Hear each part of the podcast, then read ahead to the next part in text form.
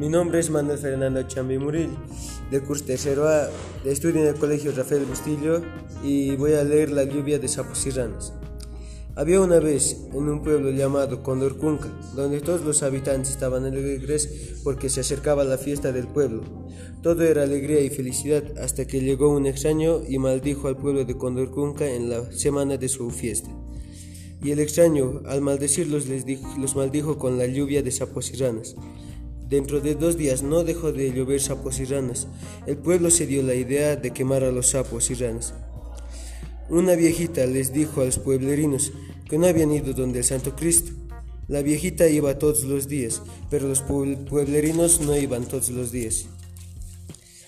Después de cuatro días, todo el pueblo fue donde la estatua del Santo Cristo, con rosas, tulipanes y muchas otras flores. Todos, hasta los niños más pequeños, lucharon contra los sapos y ranas para llegar a los pies de la estatua del Santo Cristo. Tardaron más de tres horas en llegar.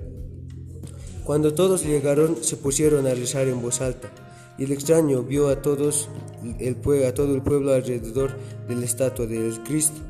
Los vio rezando de rodillas pidiendo perdón. Y el Señor extraño los perdonó. La lluvia de sapos y, sapos y ranas desapareció del pueblo por arte de magia. Los pueblerinos vieron que había sido que se que se que los, que los habían perdonado y que todos habían pasado que todo había pasado y reiniciaron la fiesta del pueblo.